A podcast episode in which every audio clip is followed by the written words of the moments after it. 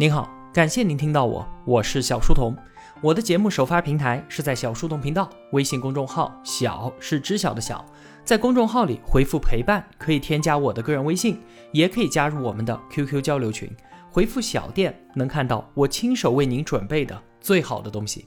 小书童将常年相伴在您左右。我正在为您解读《美国陷阱》，作者弗雷德里克·皮耶鲁奇。在上期节目当中啊，我们说到。《美国陷阱》这本书，它讲述了美国凭借法律武器，以长臂管辖打击法国能源企业阿尔斯通，逮捕了企业高管，逼迫其就范。在美国司法部与通用电气的默契配合之下，二零一五年，通用电气最终收购了阿尔斯通的电力能源业务，一家世界级的巨头企业被美国用司法手段围猎，最终惨遭肢解。当年啊，被美国司法部逮捕的阿尔斯通高管，就是《美国陷阱》这本书的作者皮耶鲁奇。二零一三年，皮耶鲁奇在美国纽约肯尼迪机场被捕，理由呢是十年前阿尔斯通为了取得远在印尼的能源项目，雇佣中间人向当地的官员行贿。皮耶鲁奇虽然是当时项目的负责人。但是具体公关的事情是由公司领导直接安排的。当年作为公司中层的他，确实是知道这些事儿，但是他并不是决策者。检察官直接告诉皮耶鲁奇：“我们对于阿尔斯通展开调查已经有三年了，但是你们公司呢，一直都拒绝配合。我们知道你在印尼项目当中不是决策者，但希望你为我们效力。我们的目标是你们公司的最高层，特别是 CEO 博科隆。”面对这样的情况，皮耶鲁奇当然觉得自己是无罪的，果断拒绝了检察官的条件。但是啊，他对于自己处境的估计真是大错特错了。第二天法庭上，检察官就一改昨天的言辞，打出了大量的证据，证明皮耶鲁奇在公司里身居要职，指控他向印尼官员行贿，违反了反海外腐败法。指控文件是确凿有力，皮耶鲁奇的辩护律师呢根本就无力招架，仅仅提出了以十万美金申请保释。法官驳回了保释申请，他被一所重刑犯监狱收押，等待下一次开庭。几天之后，他见到了自己的新律师，名字叫做斯坦，六十二岁，非常的专业并且有经验，曾经获得过最佳律师的荣誉。更重要的是啊，他曾经做过州检察总长，非常的清楚美国司法部的手段。但是啊，皮耶鲁奇万万想不到的是，这一位厉害的大律师斯坦根本就不是来帮他脱罪的，而是不断的帮检察官传话，向皮耶鲁奇施加压力，迫使他认罪和美国司法部合作。第一次见面，斯坦就带来了一大堆的坏消息。首先，现在啊，所有的律师费都是由阿尔斯通支付的。但是呢，如果皮耶鲁奇你自己认罪，或者是最终败诉的话，那不好意思了，所有的律师费你都要偿还给公司。皮耶鲁奇一下就懵了，自己为公司辛辛苦苦、任劳任怨的干了二十二年，现在又因为公司的事情身陷囹圄，阿尔斯通怎么能够这样对我呢？他所面临的是美国司法部和阿尔斯通公司的双边压力。司法部呢想让他开口指控阿尔斯通，而公司呢则要通过律师费来向他施压，封住他的嘴。第二个坏消息，法庭认为十万块钱的保释金远远不够，阿尔斯通同意拿出一百五十万，而他自己还要再拿出四十万。此外啊，保释出狱之后只能在当地租一间公寓居住，而且呢还要雇佣两个看守，以防他逃回法国。当然了，包括雇佣费在内的全部费用都要他自己出。这些消息啊，让皮耶鲁奇是雷霆震怒。他和斯坦律师说，在当年那个印尼项目里面，我只是一个知情人，而不是决策者，不过是秉公办事儿罢了。你为我的案子做辩护，那就应该寻找我无罪的证据啊！你就去找阿尔斯通要当年雇佣中间人的那些文件，上面有十几位公司领导的签字，把这些文件交给法官，不就能够证明我的清白了吗？这才是你应该做的事情吧。坐在对面的律师斯坦表情越来越无奈，看他的眼神就像是在看一个蠢货。皮耶鲁奇闭上了嘴，场面一度十分尴尬。他恍然大悟：阿尔斯通怎么可能为了证明我自己的清白，就把公司内部的违法行贿证据直接送给美国法庭呢？为了救一个小小的马前卒，把自己的最高层领导全部都给卖了？很显然，这样的事情是绝对不可能发生的。斯坦律师还带来了第三个更坏的消息，检察官送来了关于皮耶鲁奇的犯罪证据，有一百五十万份。如果要让律师看这些文件，为此支付的律师费都要高达几百万美元，从头到尾看完要花上几年的时间，就更不用说从这浩如烟海的文件当中寻找到辩护的依据了。美国的真实司法程序与我们在电影、电视剧中所看到的完全不一样。在电视里，我们看到的是万人瞩目的庭审现场，一个经验丰富的律师作为正义的化身为被告辩护，这让我们以为啊，即便是最弱势群体的案件，也会有人倾听，也会有人为之辩护。但事实上呢，恰恰相反。弱势群体的犯罪案件基本就不会走到庭审这一步，因为他们根本不可能负担得起如此高昂的律师费用。而像皮耶鲁奇这样的案件里面涉及如此之多的卷宗，什么样的被告人才能有能力在长达几个月甚至是几年的官司里，向专业的辩护律师团队支付高昂的辩护费呢？很显然，就算是皮耶鲁奇这样的跨国公司高管，也是绝对付不出那么多钱的。而与之相反，美国司法部拥有人数庞大的资深律师队伍和非常多的办公经费，所以呢，检察方和被告方根本就不对等。检察官有非常多的手段逼迫被告认罪，把皮耶鲁奇投入到重刑犯监狱就是手段之一。这一百五十万份的卷宗也是。接下来还有就是第四个坏消息，检察官提出了十项指控，策划违反反海外腐败法，量刑五年。贿赂赃款呢？你是分四次支付的。那好，每次汇款都是五年。第二条主罪呢，竟然是密谋洗钱，二十年。因为涉及金额巨大，所以乘以五，一共是一百年。加上之前的五次五年，一共一百二十五年监禁。皮耶鲁奇傻眼了。如果他再不配合美国司法部对于自己公司的调查，那么检察官就要让他在美国把牢底坐穿。第二次开庭。法官再次驳回了皮耶鲁奇的保释申请，哪怕保释金已经高达一百九十万美金了。同时，检察官也在法庭上说出了足以把皮耶鲁奇击晕的四个字：终身监禁。正如检察官所说的，美国司法部在三年前就启动了对于阿尔斯通腐败行为的调查。如果企业愿意配合，并且达成认罪协议，那么企业需要披露自己的所有犯罪行为，同时呢，建立一套内部反腐机制，连续三年向美国司法部汇报。如果可以达成这样的协议，那么企业最终将面临一笔巨额罚款，但是不会有管理人员被起诉逮捕。当年啊，那个印度项目和阿尔斯通合作竞标的有一家日本公司，叫做红丸株式会社，他们同样也遭到了美国司法部的调查。但是呢，他们接受了认罪协议，在被处以了八千八百万美元的罚款之后，没有任何雇员像皮耶鲁奇一样的被抓。在阿尔斯通事件之前，也有两家法国企业在二零一零年和二零一三年分别接受了三点九八亿和三点三八亿美元的罚款。但是呢，阿尔斯通的 CEO 伯克隆选择不向美国司法部妥协，不接受认罪协议，因此司法部决定加强攻势。这才是皮耶鲁奇被突然逮捕的真正原因。他沦为了美国司法部手中的经济人质，以此向阿尔斯通施压。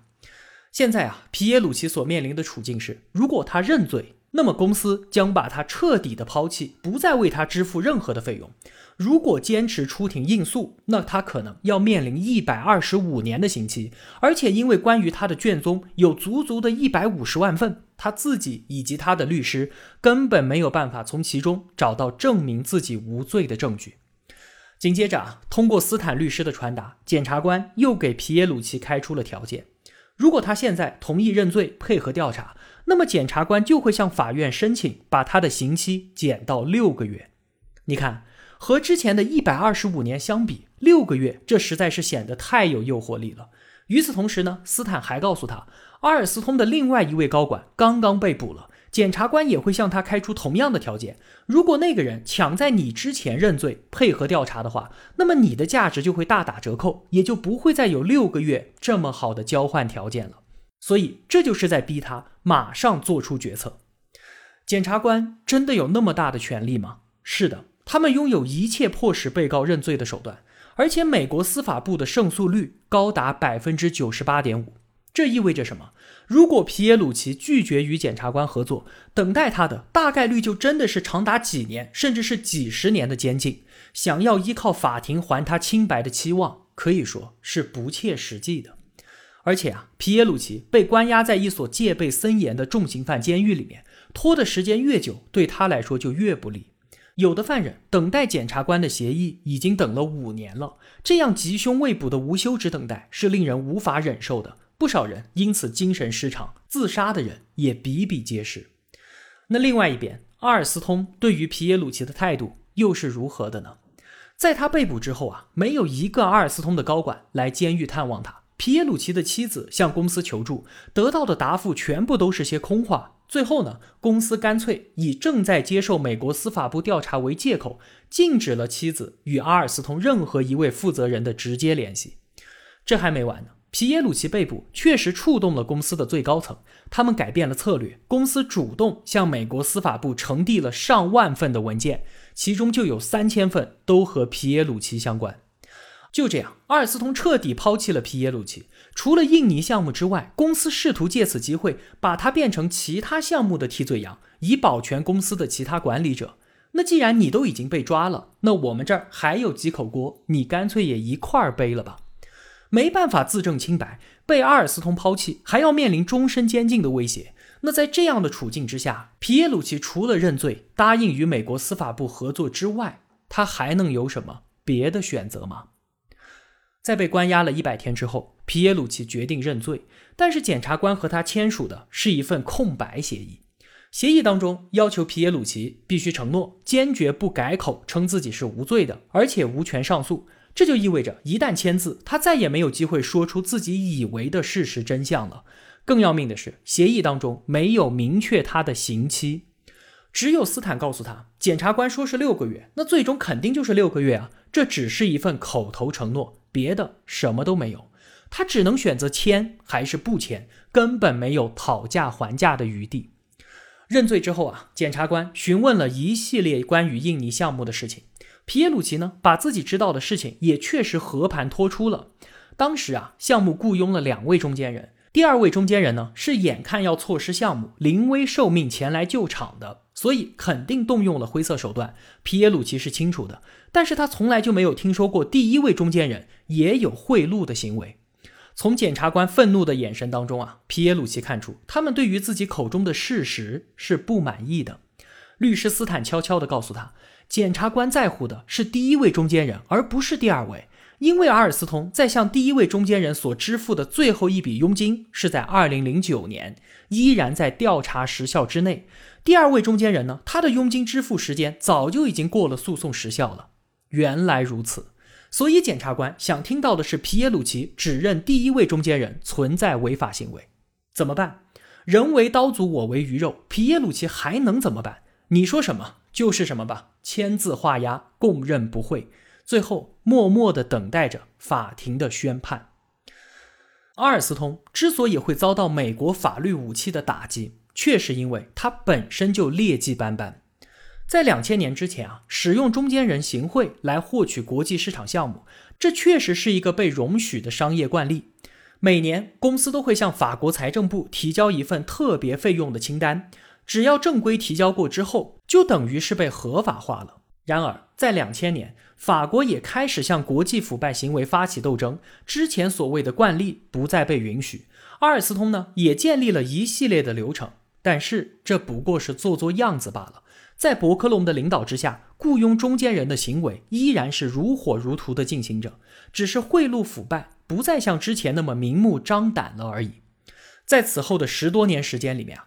阿尔斯通及其子公司曾经在墨西哥、巴西、印度、意大利、英国、瑞士、波兰等十几个国家，因为涉嫌腐败而被起诉和判罚。甚至啊，在二零一二年，世界银行还把阿尔斯通的两家子公司列入到了赞比亚水电大坝贿赂案的黑名单里面。可以说，阿尔斯通这家公司确实是腐败透顶。所以在去年，《美国陷阱》这本书轰动一时，人们把华为事件和阿尔斯通事件相提并论的时候，也有人跳出来愤愤不平，说把华为和劣迹斑斑的阿尔斯通强行捏合在一起，这简直就是在抹黑华为啊！而且，华为与当年的中兴也并没有受到反海外腐败法的指控。同情阿尔斯通，就等于是在支持海外腐败行为。对此啊，我们想说的是，阿尔斯通的腐败行为毋庸置疑，一点儿都不值得同情。这没错，我们也从来都没有质疑过反腐败本身。我们质疑的是美国的长臂管辖，我们质疑的是反海外腐败法的管辖范围，以及美国动用法律手段打击他国企业的行为。无可否认，反海外腐败法确实在遏制全球腐败的问题上发挥了积极的意义。但是，我们质疑它选择性的执法，多半都是用来制裁外国公司，进而变成了攻击他国公司的武器。相比之下，他对于美国企业的行为约束竟然显得如此宽松。在这部法律实施的四十年时间里面，美国司法部从来就没有在美国的石油业巨头和国防业巨头的公司中调查出任何的问题。这些公司竟然不使用任何灰色手段，就能够在如此高敏感度的领域拿下合同，这实在令人无法信服。因为节目时间的关系，关于美国长臂管辖和反海外腐败法的内容。在下期节目，我细细的和同学们交代。那签订了认罪协议的皮耶鲁奇，真的可能在几个月之后重获自由吗？当然没有。在美国司法部与阿尔斯通的博弈当中，他是美国司法部的经纪人质，也就成为了阿尔斯通的弃子。他的命运之后又将如何呢？我们后续再聊。好了，今天的节目就是这样了。如果我有帮助到您，也希望您愿意帮助我。一个人能够走多远，关键在于与谁同行。我用跨越山海的一路相伴，希望得到您用金钱的称赞。小店里上了新的商品，愿生活中所有的美好都不被辜负，期待您的光临。我是小书童，我在小书童频道与您不见不散。